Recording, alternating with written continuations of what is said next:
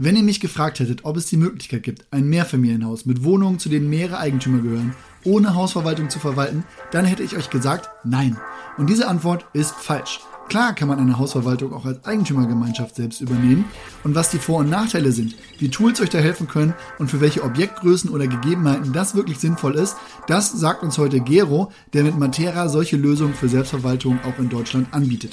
Ich verspreche, wir gehen aus dieser Folge Immobilien einfach machen wieder schlauer raus, als wir reingegangen sind. Mein Name ist Oliver und jetzt geht's los.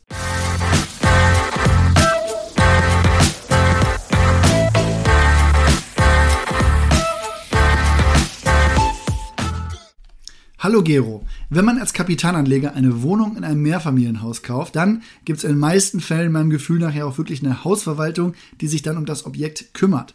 Jetzt würde mich mal dein Eindruck interessieren. Welcher Anteil der Immobilien wird von Eigentümern denn selbst verwaltet? Hast du dazu vielleicht mal Zahlen oder Gedanken, die du teilen kannst? Ja, also hi Olli, erstmal schön, dass ich heute da sein kann.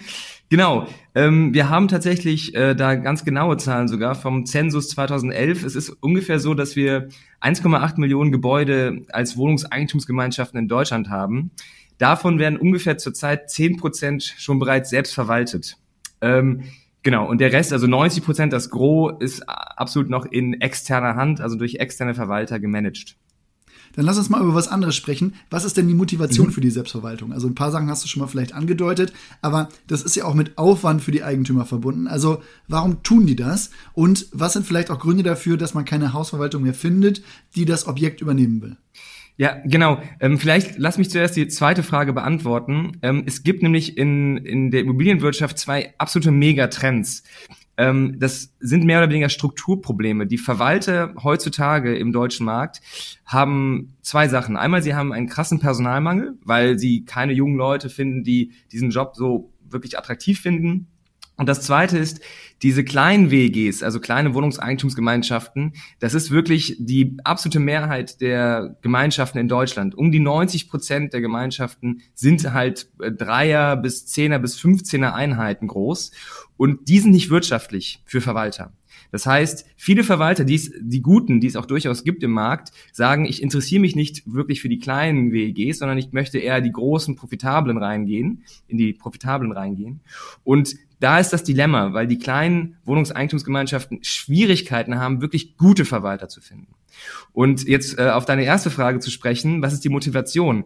Ähm, was wir sehen, wir haben jetzt mittlerweile äh, insgesamt über 7000 Gebäude in Management in der Selbstverwaltung. Wir betreuen diese äh, Gemeinschaften mit Matera. Und wie das geht, ist, eigentlich kann der Verwalter oder der Eigentümer, die Eigentümergemeinschaft, sehr viel selbst in die Hand nehmen. Ähm, es sind nicht viele Sachen erstmal zu verwalten. Das Einzige, was du machen musst, sind äh, Jahresabrechnungen erstellen, Wirtschaftspläne erstellen und eine Versammlung stattfinden lassen.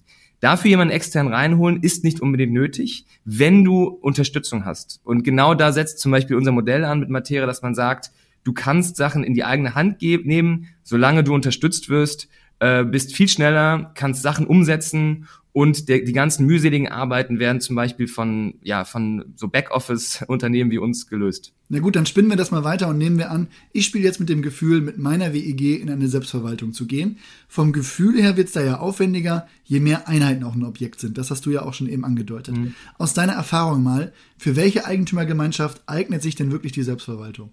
Ja, ähm, grundsätzlich hängt es tatsächlich an der Konstellation innerhalb der WEG. Ähm, was wir oft sehen, wo es sehr gut funktioniert, ist, wenn eine Person oder zwei Personen ähm, der Eigentümer im Gebäude selbst wohnen oder zumindest in der Nähe. Das ist bereits eigentlich eine ideale Voraussetzung.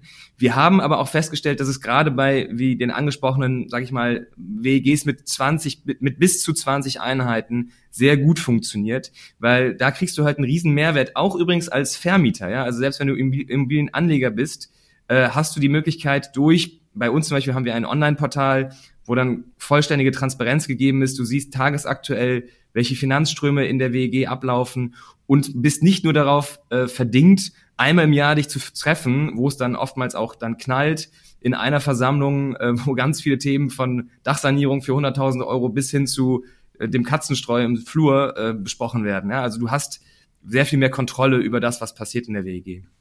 Jetzt stelle ich mir persönlich das vielleicht gar nicht so super einfach vor, aber wo liegen deiner Meinung nach denn die Herausforderungen in der Selbstverwaltung einer WEG? die große Herausforderung ist natürlich, nicht jeder Eigentümer ist äh, gut in Buchhaltung oder gut in juristischen oder kaufmännischen Angelegenheiten. Und genau da muss man ansetzen. Das heißt, die bringen die Motivation mit, äh, werterhaltend ihre Objekte selbst zu verantworten und das ist total genial.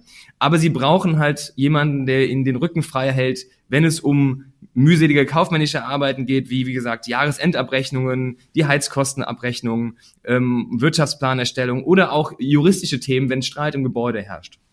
Und genau bei diesen Themen setzen wir zum Beispiel mit Matera an und sagen, du kannst die Selbstverwaltung machen, aber das funktioniert nur, wenn du jemanden im Hintergrund hast, die dir den ganzen, äh, ja, den ganzen Hinter Hintergrundaufwand äh, abnimmt. Jetzt sagen wir mal, ich bin in einer Situation, in der ich eine neue Hausverwaltung suchen muss oder die Größe halt so ist, dass ich auch eine Selbstverwaltung Sinn machen könnte. Da hast du ja eben davon gesprochen, aktuell ist das ja so ein 90%, 10% Verhältnis. Wenn ich jetzt den Wunsch habe, das zu machen, wie setze ich so einen Wechsel in die Selbstverwaltung denn eigentlich überhaupt praktisch um? Erstmal finde ich total spannend mit jedem, dem wir mit, mit denen wir reden. Also Eigentümer, die sagen, ähm, bei uns funktioniert das nicht mit dem externen ähm, ist ein grundlegender Unterschied, Unterschied zwischen dem externen und der internen Verwaltung oder dem Eigentümer natürlich, weil der Eigentümer hat natürlich ein involviertes Interesse an dem Gebäude. Das heißt, kein anderer ist so äh, interessiert daran, dass das Gebäude wirklich gut erhalten bleibt. Ich möchte jetzt keinem Verwalter was vorwerfen, aber die haben natürlich eher 40, 50 Gebäude in Verwaltung, im Management. Und deswegen bist du eigentlich als Eigentümer, der auch noch dort wohnt oder in der Nähe wohnt, viel, du kennst das äh, wie deine Westentasche. Und tatsächlich ist dieser Übergang recht einfach, weil viele Eigentümer wissen oft nicht, wie viele starke Rechte sie schon haben mittlerweile. Sie können nach dem neuen WEG-Gesetz 2020 äh, das wissen viele nicht, können Sie jederzeit unterjährig den Verwalter kündigen, ohne Angabe von Gründen, mit einer noch maximalen Laufzeit von sechs Monaten. Das heißt, du könntest einen einfachen Umlaufbeschluss, also alle Eigentümer kommen zusammen und beschließen das zusammen, dass man den Verwalter absetzt und sich einen neuen sucht wenn man sich mit dem Thema Selbstverwaltung beschäftigt, dann bin ich in dem Kontext jetzt auch immer über zwei Begriffe gestoßen, nämlich echte und unechte Selbstverwaltung.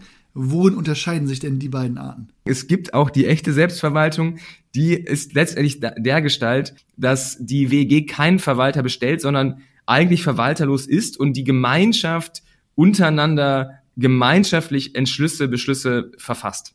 Diese äh, Echte Selbstverwaltung ist aber in Deutschland äußerst rar, beziehungsweise ist auch eigentlich nicht wirklich anwendbar, weil eigentlich brauchst du diesen Verwalter. Und da kommen wir zur unechten Selbstverwaltung, wenn man so möchte, weil unecht heißt hier letztlich eigentlich nur, dass es gibt einen Verwalter, der Verwalter ist aber einer der Eigentümer äh, der Gemeinschaft, meistens der Beirat oder der Vorsitzende des Beirats, der eh schon mehr oder weniger die ganze Zeit dem Verwalter hinterher äh, äh, hinterherjagt, dass der Verwalter etwas macht. Und genau da ist auch das Konzept, dass man sagt, anstatt dass du jetzt jemandem hinterherjagst, dass er was macht, kannst du es auch direkt selber machen. Ähm, und wie gesagt, für Leute, die eher Anleger sind und vielleicht gar nicht in der Stadt wohnen, ähm, die haben halt immer, sind immer auf dem Laufenden durch halt diese Transparenz durch die Plattform. Jetzt hast du es gerade schon das Stichwort geliefert. Es gibt ja dann so einen ja, internen Hausverwalter. Ja. Welche Aufgaben muss der interne Verwalter in der WEG denn jetzt wirklich übernehmen? Also, wie eingangs erwähnt, es gibt so grundlegende Aufgaben und die sind wirklich sehr überschaubar, ehrlicherweise. Ähm, und da muss man auch gar keine Berührungsängste haben, finde ich. Das ist wirklich, man kann das Zepter wieder in die Hand nehmen, weil die Vorteile sind halt immens. Ähm, diese Aufgaben sind ähm, mehr oder weniger die folgenden. Du hast einmal die Erstellung der Jahresabrechnung und den Wirtschaftsplan zu erstellen, einmal im Jahr. Das würde übrigens bei uns zum Beispiel, das würden wir machen. Äh, du sammelst die Hausgelder ein der Eigentümer. Auch das, wenn du bei uns, wir sind auch eine Bank, das heißt, du hast sofort Lastschriftverfahren drin, damit dann sofort eigentlich die Hausgelder sofort fließen. Darum kümmern auch wir uns. Und du musst einmal diese äh, Eigentümerversammlung durchführen und Rücklagen bilden. Auch hier, das bereiten wir mit dir vor. Das Ganze passiert im Portal digital. Das heißt, jeder kann sich zuwählen äh, aus der ganzen Republik oder auch aus dem Ausland. Ähm, das heißt, du hast eigentlich sehr überschaubare Aufgaben und für die Aufgaben, die mühseliger werden, wenn es zum Beispiel diese kaufmännischen Themen angeht oder juristische Themen, hast du halt uns im Hintergrund. Ähm, wenn es jetzt zum Beispiel auch große Sanierungen an, äh, auf große Sanierungen äh, kommt, dann haben wir da auch ähm, Bausachverständige im Team. Du brauchst halt immer jemanden im Hintergrund, weil nur eine Software wäre zu kurz gegriffen Wichtig ist, dass du aber ins, äh, in die Aktion kommst. Weil oftmals sehen wir das in ganz Deutschland, die Leute schaffen es halt nicht, Sachen auf den Weg zu bringen, ihre Immobilie werterhaltend auch zu verwalten. Okay, aber sagen wir mal, wir finden da jetzt jemanden, der sagt, jo, ich mach's. Das ist ja auch irgendwie mit Pflichten eines klassischen Hausverwalters verbunden. Der muss die ja übernehmen. Geht das in der Regel problemlos oder gibt es da vielleicht auch Haftungsthemen, denen man sich dann bewusst sein sollte, einfach in dem Bereich? Absolut wichtige Frage. Erstmal ist festzustellen, dass der Selbstverwalter ehrenamtlich tätig ist. Selbst wenn er eine kleine Aufwandspauschale für die Arbeit erhält. Und dadurch ist er rechtlich in einer ganz anderen Risikoklasse als gewerbliche Verwalter. Ähm, aber auch dabei haben wir bei Matera dran gedacht, dass wir sozusagen den Deckel drauf machen und das noch äh, mehr absichern, indem wir mit der AXA-Versicherung eine Vermögensschadenshaftpflichtversicherung äh, abgeschlossen haben für alle unsere Verwalter und die äh, Gebäude, ähm, damit man entsprechend kein Risiko mehr hat bei dieser Tätigkeit. Also, was sind unsere Urbio Takeaways? Selbstverwaltung ist ein Nischenthema. 10% der Objekte sind in der Selbstverwaltung. Wer das aber ändern möchte, der kann mit seiner WEG einfach die Hausverwaltung kündigen. Mit einer Frist von maximal sechs Monaten hätte ich da gar nicht gerechnet. Ich hätte gedacht, das ist deutlich länger oder der Vertrag muss abgewartet werden. Für wen eignet sich das aber? Besonders kleine Objekte mit wenigen Wohneinheiten, die sind für gewerbliche Hausverwaltung nämlich wirtschaftlich einfach nicht ordentlich zu betreuen. Und bei etwas größeren sollte man zumindest darauf achten, dass mindestens einer der Eigentümer auch in dem Objekt wohnt. Das erleichtert die Sache zumindest. Es wird am Ende immer ein interner Verwalter bestellt, der aber weniger Haftungsrisiken hat als gewerbliche Anbieter. Wer sich mit dem Thema jetzt mal beschäftigen will, der findet die Infos auch unter matera.eu und kann da bei Gero und seinem Team mal vorbeischauen und nachfragen. Wir hören uns mit einem neuen Thema bald wieder. Macht's gut, bis bald. Tschüss.